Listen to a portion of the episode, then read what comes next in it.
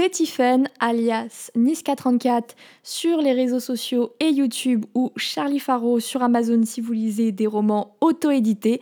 Aujourd'hui, on se retrouve pour le 11e épisode de Bouge tes fesses et aujourd'hui, on va parler de la rentrée. Voilà, septembre est là, on s'est fait bassiner sur toutes les publicités pour la rentrée et donc on va parler précisément de ça pour moi, il y a deux périodes dans l'année où on peut faire des bilans. Janvier, septembre. Je sais que normalement, si on devrait réellement faire un bilan, il devrait être en juin, puisque ça fait six mois pile dans l'année. Mais écoutez, euh, je suis encore euh, très, euh, très formatée école, et pour moi, la deuxième partie de l'année commence en septembre avec la rentrée. Et J'adore faire des bilans. Voilà, euh, regardez ce qui s'est passé sur les derniers mois et aviser les échecs, les leçons qu'on a pu en tirer, les succès et voir ce qui a fonctionné, ce qui n'a pas fonctionné et euh, tout simplement évoluer par rapport à ça. J'adore me poser, prendre un stylo, du papier et faire un état des lieux de la situation durant les six mois ou là pour le coup les huit mois écoulés ça me permet aussi de vider mon cerveau sur tout ce qui s'est passé, euh, de regarder un peu cliniquement euh, ce que j'ai bien fait, ce que j'ai raté. Ça permet aussi de rectifier les choses. Je trouve que faire un seul bilan dans l'année, euh, c'est pas suffisant. Parce que si vous voulez changer de cap, c'est plus facile de le faire sous six mois que sous un an. Je vais prendre un exemple très concret. janvier, je me suis dit, 2021, je publie les quatre tomes d'Honora dans l'année. Euh, après huit mois, je sais que je ne vais en publier que deux. Parce que euh, déjà, je suis, euh, je suis en train d'écrire le tome 3. ce sont des gros, gros, gros romans. qui dit gros roman dit que je passe plus de temps sur l'écriture, plus de temps sur la correction, que comme c'est des gros romans, la correction me coûte plus cher et que à la base je voulais prendre une illustratrice dont le tarif est de 500 euros la couverture et en sortir 500 euros pour 4, c'était impossible pour moi. Même pour 2, actuellement, je ne peux pas. Mais du coup, ça m'a permis de me dire non, euh, j'ai été beaucoup trop ambitieuse en début d'année en me disant que j'allais publier les 4 tomes d'Honora, c'est pas possible. Là, c'est pas grave, j'ai compris mon erreur, je vais rectifier. Au lieu de passer à 4 euh, romans, on va juste en faire 2. 2 en 2021 et 2 en 2022. Honora en tout, il y a 16 tomes, mais c'est par cycle de 4 tomes. Donc en gros, en deux ans, comme ça, les lecteurs auront le premier cycle bouclé. De savoir ça sur ce point précis, ça me permet de rectifier assez rapidement. Alors que si j'étais restée euh, sur un seul bilan dans l'année, euh, je me serais euh, clairement dit genre bah non, je vais taffer comme une mongole pour écrire le tome 3, pour écrire le tome 4 et pour tout corriger le plus vite possible. Je me rends compte que c'est pas possible. parce que c'est des coups à me mettre beaucoup trop de pression, à bâcler l'écriture du tome 3 et 4, de bâcler la correction parce que je suis pressée par le temps. Et Honora, c'est vraiment c'est vraiment ma série coup de cœur, c'est mon bébé. Euh, je n'ai pas envie de bâcler ça, pas, ces bouquins-là.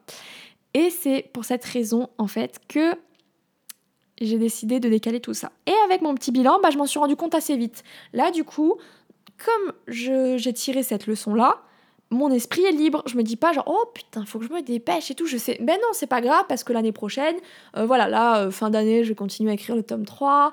Euh, l'année prochaine, je vais continuer à écrire le tome 3 et 4, je vais les corriger pour publier en 2022. Là, actuellement, bah, c'est simple, j'ai terminé la réécriture du tome 2. Le tome 1, il est complètement bouclé. Le tome 2, bah, la réécriture, elle est finie. Je vais pouvoir passer, il me reste des choses encore à écrire, mais je vais passer à la correction. Je vais pouvoir passer à Anna, qui est ma partenaire chez les Demoiselles des mots, qui va le corriger avant de le donner à une correctrice. Donc, je sais que je suis clairement dans les temps, parce que le tome 2, en plus, il sort tard, il sort en fin d'année prochaine. Donc, je sais que j'ai le temps. Je maîtrise la situation. Et ça me fait euh, un bien fou, et ça me permet de libérer mon cerveau. Donc, clairement, les bilans, c'est très, très important. Le bilan, c'est pas seulement sur l'écriture, je le fais aussi sur YouTube, euh, sur mon blog, sur du coup bah, quand même les bouquins, et puis personnellement. Personnellement, qu'est-ce que j'ai appris en six mois? Euh, J'ai compris par exemple que mon rythme de travail ne peut pas euh, fonctionner autant de temps en fait. j'ai bossé comme une tarée pendant cinq mois pleins. Euh, je sais que si je veux finir à l'hosto, c'est le meilleur moyen en fait. Je vais finir par faire un burn-out. Donc, un bilan, ça sert aussi à se dire bon, euh, clairement, j'ai trop travaillé, j'ai trop concentré tous mes efforts, euh, j'ai mis un mois pour m'en remettre en ayant une activité plus réduite parce que je me sentais plus, en fait, j'arrivais plus à bosser, c'est pas le but. Donc, ça permet aussi bah, de tout simplement de tirer bah, des leçons de ce que j'ai fait ou de ce que je n'ai pas fait, de me dire bon bah ça c'était une erreur.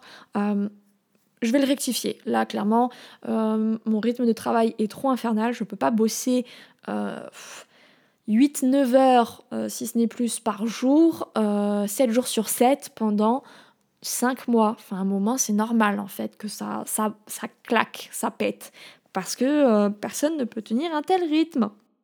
Un point important aussi, et que j'ai dit au début d'épisode, mais que je voudrais souligner, c'est de marquer tout ça. Euh, c'est bien de faire ce bilan-là, mais les paroles s'envolent, les écrits restent. Euh, le marquer en fait noir sur blanc, ça permet aussi de revenir un peu plus tard de votre année, de revenir dessus et de se dire ah oui, c'est vrai qu'il y avait ça où je devais travailler, ça, ça allait pas, euh, ça, faut que j'améliore. Et en fait, ça vous permet de, de vous rappeler aussi euh, de votre bilan, de ce que vous deviez faire. Et moi, je sais typiquement que sur le travail, ça va être compliqué. Et de revenir en fait sur ce que j'ai écrit en disant tu dois apprendre à lâcher un peu prise sur le travail, personne ne va mourir si tu ne sors pas une vidéo. Donc tu souffles, tu te reposes et euh, tu as le droit en fait de faire des pauses, personne ne va te faire un procès au cul si c'est le cas. Et donc le marquer c'est important parce que des fois on retombe dessus, on se dit oui c'est vrai, faut quand même que je fasse un peu gaffe, j'ai quand même dit des choses, faudrait que je les respecte. Et donc l'écrit c'est hyper important, vraiment, vraiment, vraiment. Comme ça aussi, ça permet de revenir dessus, de se dire eh mais ça c'est bon, maintenant je l'ai intégré ce point-là, j'ai vraiment réussi à le faire euh, et à se féliciter aussi, hein, tout simplement euh, quand ça va, parce que c'est important de le dire. Et euh, je voudrais aussi préciser que le but c'est d'être sincère avec soi-même. Hein, c'est pas la peine de vous dévaloriser. Je me souviens tellement bien en cours d'art plastique au collège, les nanas qui disaient Oh là là, ce que je fais c'est nul pour que toutes les copines disent Ah mais non, mais c'est super ma chérie. Euh, enfin là pour le coup, il y a personne derrière vous qui va vous dire Ma chérie, c'est génial ce que tu fais. Donc ça sert à rien de vous dévaloriser. Hein.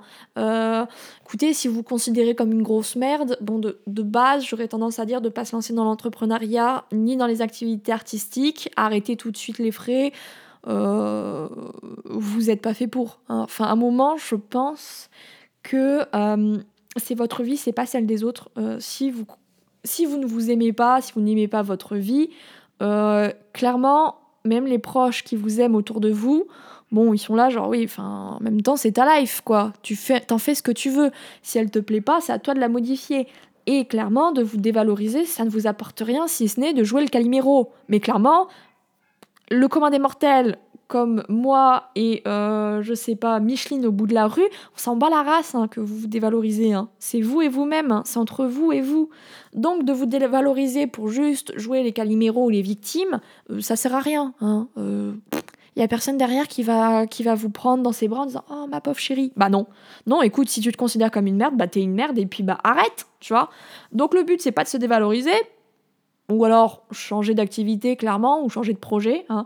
Mais c'est pas non plus de vous mousser en vous disant ouais, je réussis tout, je suis une best, c'est bon, lèche-moi les pieds parce que je suis au-dessus de toi. Non, c'est faux, hein, parce que la vie, c'est euh, une, une, succession d'échecs, de choses qui fonctionnent pas très bien.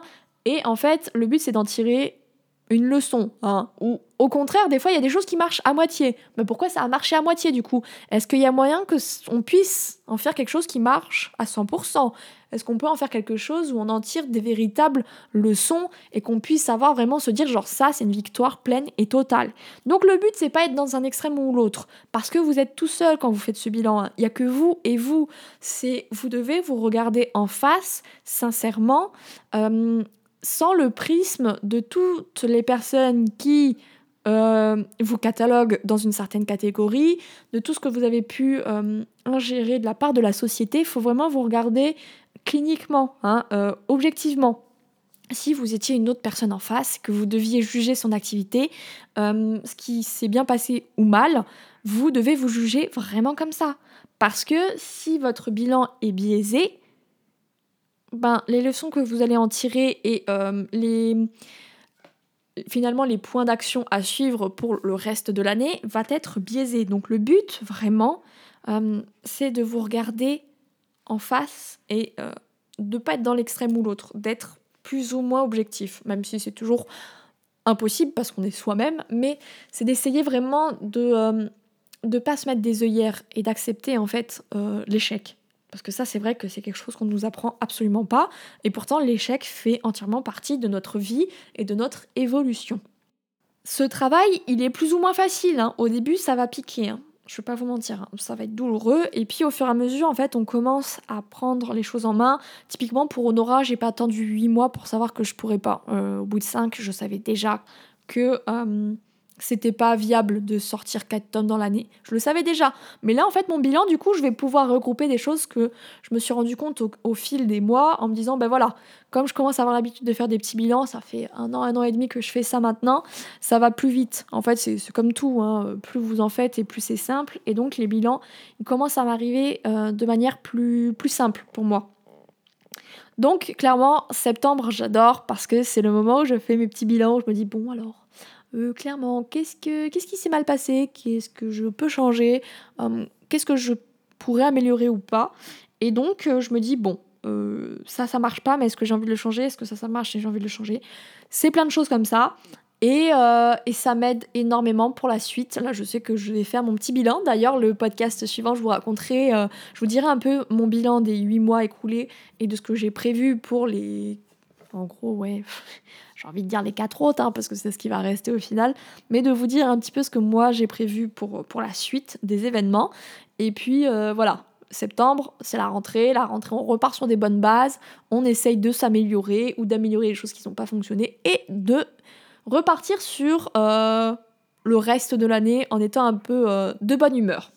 Donc cet épisode touche à sa fin. J'espère qu'il vous aura plu, que ça aura pu peut-être vous convaincre de faire un petit bilan hein, euh, à certains moments de l'année pour vous dire en fait ce qui va et ce qui ne va pas dans votre vie ou dans vos projets et d'améliorer ça. Euh, j'espère qu'il vous aura plu. Si vous voulez me retrouver sur les réseaux sociaux YouTube, c'est Niska34, Niska avec un Y. Et si vous voulez me retrouver sur Amazon, c'est Charlie avec un Y, Faro 2 R O W. Merci à tous ceux qui achètent mes livres, hein, puisque c'est ça qui me fait vivre. Merci à vous. Moi, je vais vous laisser là. Je vous fais à tous et à toutes de gros gros bisous. Je vous aime tous très fort. Ciao ciao